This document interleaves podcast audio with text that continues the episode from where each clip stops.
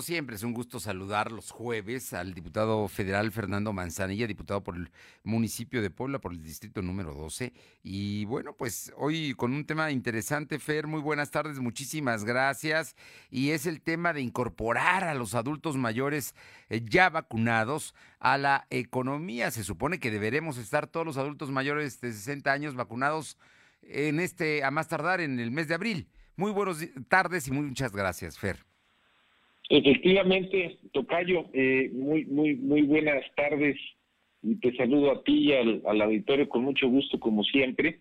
Bueno, como tú sabes, el programa de vacunación inicia en un principio con los trabajadores del sector salud, pero después comienza ya con el segmento de población de aquellos mayores de 60 años. Eso inicia por ahí de febrero y han venido avanzando desde febrero, marzo, a como vamos ahorita más o menos a la fecha, Tocayo, hay cerca de un 25% de los adultos mayores de 60 años que ya han sido vacunados.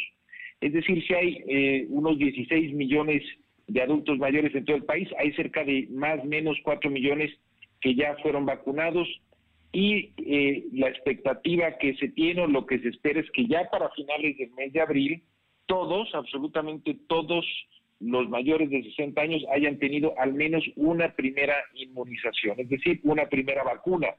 Eh, eh, recordemos que en gran parte de estas vacunas se tienen que tener dos vacunaciones, pero bueno, que al menos tengan ya la primera puesta. Eso implica, pues, que dentro de algunas semanas ya habrá un número importante de eh, adultos mayores que tengan, digamos, ya una cierta inmunización porque hayan tenido la primera vacuna o que tengan ya incluso en el mes de abril dos vacunas ya aplicadas. Y eso implica que van a poder empezar a hacer ya una actividad pues más normal, más regular y pueden incluso tener ya actividades productivas, actividades económicas. Eh, el problema que tenemos pues es que gran parte de ellos, los que tenían algún tipo de actividad económica, pues ya perdieron su empleo, ya perdieron esa oportunidad porque fueron los primeros, el primer segmento de la población que tuvo que recluirse porque era el segmento en mayor riesgo. Entonces, por esa razón, eh, eh, yo he estado tratando esta semana este tema en la Cámara de Diputados Tocayo porque creo que hay que incorporarlos, hay que meterlos de nuevo a toda la actividad productiva. Hay algunas, eh, algunos casos de éxito eh, que estamos viendo. Eh, hay uno en particular que a mí me llamó la atención en el estado de Coahuila, en la zona de la laguna, eh, un trabajo entre las autoridades locales del DIF, el sector empresarial, para reincorporar adultos mayores a actividades de empaquetado en, tiendas de autoservicio. Ese mismo tema que lo iniciaron con unas cuantas lo están extendiendo a muchas otras. Y bueno, pues creo que este tipo de cosas nos deben llamar la atención y ver qué tipo de programas están eh, funcionando en distintos lugares y cómo podemos replicarlos y ampliarlos a distintos ramos de la actividad económica. ¿Para qué? Pues para que podamos incorporar estos adultos mayores a la actividad productiva, será muy benéfico para ellos, será muy benéfico para la actividad económica y bueno, pues creo que será muy benéfico por lo tanto para todos. Oye, aquí lo importante es que eh, la, bueno, pues la Cámara de Diputados le proponga a la Secretaría de Trabajo, a la de Economía y a los sistemas DIF en los estados la, la manera de, de, buscar estos proyectos productivos. Y estás hablando de que muchos, muchos mayores de 60 años pueden ser maestros, pueden tener actividades de asesorías, pueden, bueno, digo, hasta, hasta la gente que con un acto verdaderamente de atención eh, lleva a cabo el empaquetamiento de, en, en, las tiendas departamentales. Todos son trabajos dignos, digamos, y son formas de incorporarse que hoy no se puede todavía. Incluso para la actividad, Tocayo, no solo para el tema también económico, para la actividad. Sí. Eh, eh, eh, pues es el primer grupo de, de, segmento de la población que pues, es el que más tiempo ha estado encerrado porque eran los más vulnerables. Entonces los efectos en la salud mental también que está teniendo esta pandemia en todos, pues desde luego se ven también muy reflejados en este segmento.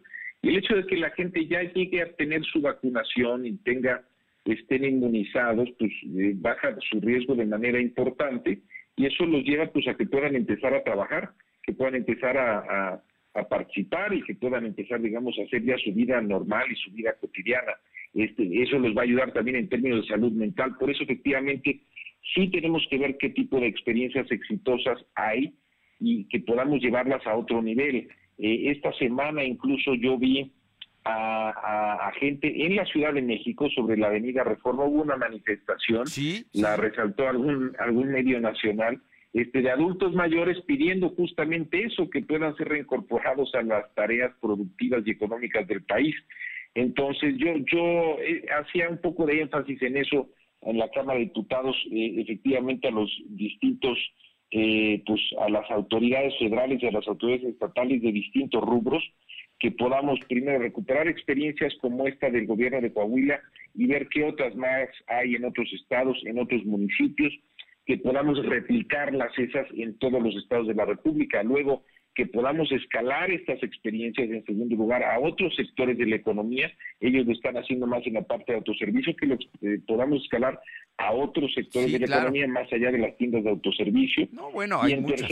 sí, sí, Tocayo. No, hay muchas actividades, Tocayo. Yo, yo creo que además la gente mayor de 60 años, hombres y mujeres, saben, están dispuestos, quieren participar, ¿no? Yo digo, eran precisamente un grupo vulnerable y por eso fueron los primeros confinados y los que más tiempo han tardado confinados. Pero a partir de abril se supone que será el primer grupo vacunado que, que correrá menos riesgos. Que va a correr menos riesgos, que van a poder empezar a salir a la calle y que van a poder tener actividades regulares. Este, yo por eso decía este tema que lo ampliáramos. Las tiendas de autoservicio es, un, es una área en la que se presta, digamos, eh, a veces ahí están bajo el esquema de propinas incluso. Este, eh, y, hay, pero hay en mil formas en las que pueden, digamos, ellos empezar a tener una actividad y también un ingreso. Decía yo también que, eh, bueno, esto es un tema que no es un asunto nada más de los gobiernos, es un asunto también que tiene que haber una coordinación y una colaboración con el sector privado. Por eso eh, el gobierno pues no, no debe de hacer por sí solo nada más su trabajo, sino estar en comunicación con el sector privado y ver cómo empiezan a generar este tipo de esquemas que van generando círculos virtuosos. Este, por ejemplo, el, el caso este de que yo te pongo de, Coahuila, eh, arrancaron con 300, pero de ahí, bueno, pues eh, lo suben a, a los medios, a las redes, se empieza a difundir, empieza a crecer y luego lo que ellos hacen ahí, pues dice, puede servir a Puebla, puede servir a Tlaxcala, puede servir a muchos estados de la República, porque uno empieza a ver ejemplos exitosos de lo que está sucediendo. Allá, digamos, la gran ventaja o el gran tema también que, que, ellos tuvieron, y creo que es parte de lo que se puede hacer, es que eh, eh, eh, eh, el gobierno, la autoridad, digamos, le realizó estudios médicos a estos adultos mayores, ya vacunados todos ellos, les impartió un programa de capacitación sobre medidas sanitarias de prevención, este, y a partir de ahí, pues las empresas también tuvieron el incentivo en colaboración con el gobierno para empezarlos a incorporar.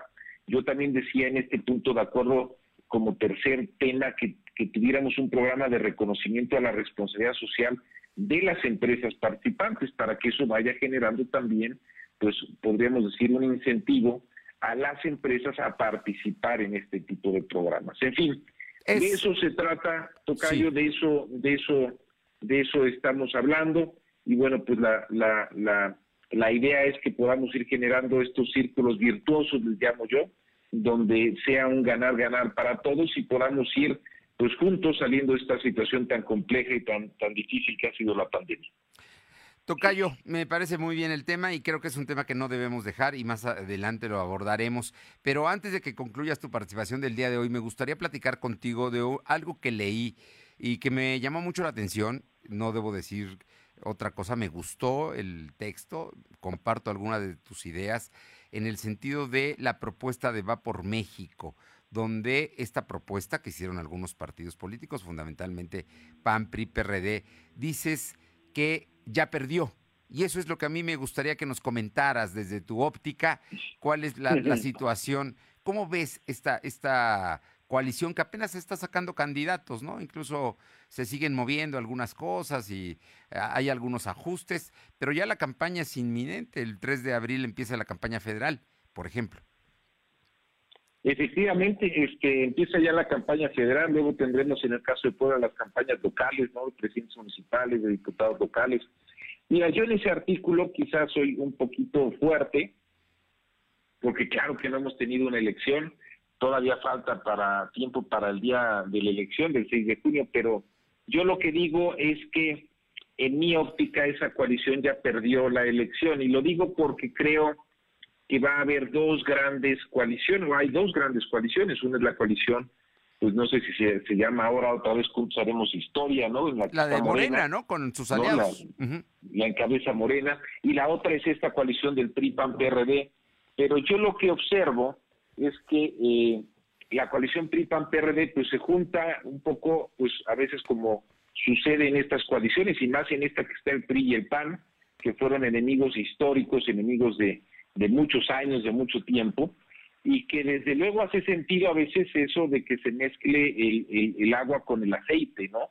Sí, sí hay momentos en los que en lo que es importante y creo que a veces eso eh, eh, llega a funcionar pues cuando hay una causa superior. En este caso yo creo que esa coalición, la coalición del PRI-PAN-PRD, y lo destaco en ese artículo, columna que te mandé, este, podía haber sido un vehículo ciudadano, es decir, ¿por qué nos vamos a juntar tres partidos tan disímbolos como el PRI, como el PAN y el PRD? Ah, porque vamos a hacer un vehículo ciudadano para confrontar a la coalición Juntos Haremos Historia de Morena.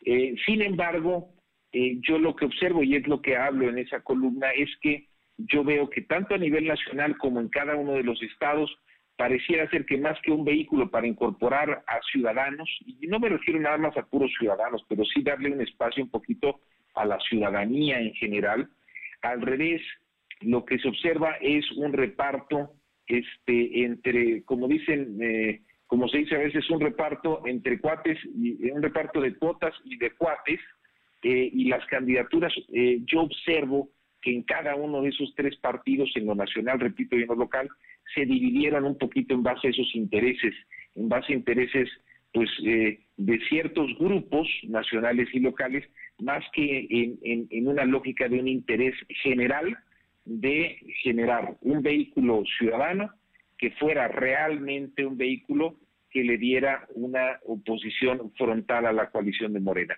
Por eso digo que creo que se equivocaron ya en la parte más importante, y, creo que eso les genera un segundo conflicto y es qué tipo de discurso van a tener a la hora de enfrentarse, porque si tú dices, mira, nos juntamos porque somos un grupo de ciudadanos que estamos aquí para hacerle frente a las políticas del gobierno y del presidente López Obrador, creo que eso es más creíble hacia el discurso. Es fíjate que nos juntamos una serie de políticos y de actores del PAN, del PRI, del PRD, actores del pasado, para hacerle frente a las políticas del presidente López Obrador. Por eso eh, me atrevo a decir lo que dije ahí, que creo que va a ser una coalición que será difícil que pueda lograr sus objetivos.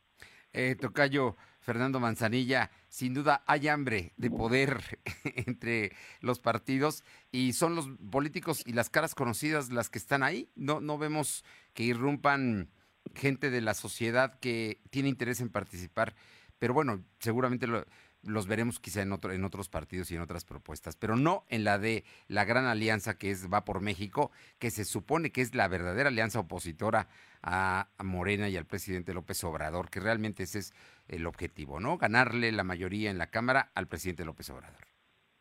Efectivamente, de eso, de eso se trata, Tocayo, y este, además qué bueno que, que estamos hablando ahora porque creo que eh, es muy oportuno y muy importante que la gente tenga eh, en conciencia que estamos por entrar a una tercera ola de la pandemia. Vienen las vacaciones, eh, viene Semana Santa, viene luego la Semana de Pascua. si la gente sale por todos lados, sale de su casa, tiene actividades, tiene reuniones, se va, digamos, a otros estados a ver a sus familiares, se va a la playa, en fin, si, si, si asumen que esto ya se normalizó, este, como parece que muchos lo están tratando de asumir, vamos a empezar una tercera ola que pudiera ser incluso más fuerte que las dos anteriores. Entonces, cuidémonos en estas dos semanas que viene, Tocayo, porque esas serán clave para que este asunto no empeore.